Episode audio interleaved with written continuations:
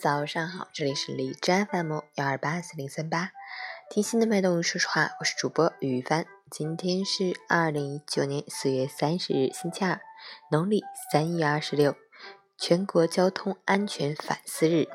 交通安全，人人有责。让我们从点滴做起，尊重生命，让马路杀手销声匿迹。好，一起看一下天气如何。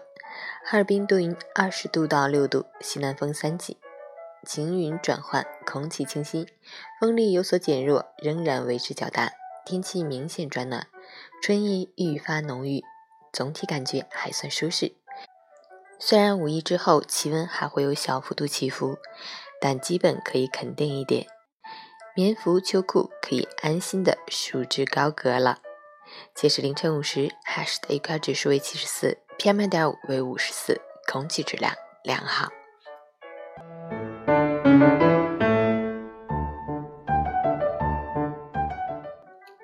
陈倩老师心语：很多年以后，当你回忆过去那些好极了和糟透了的时刻，你都会记不清了。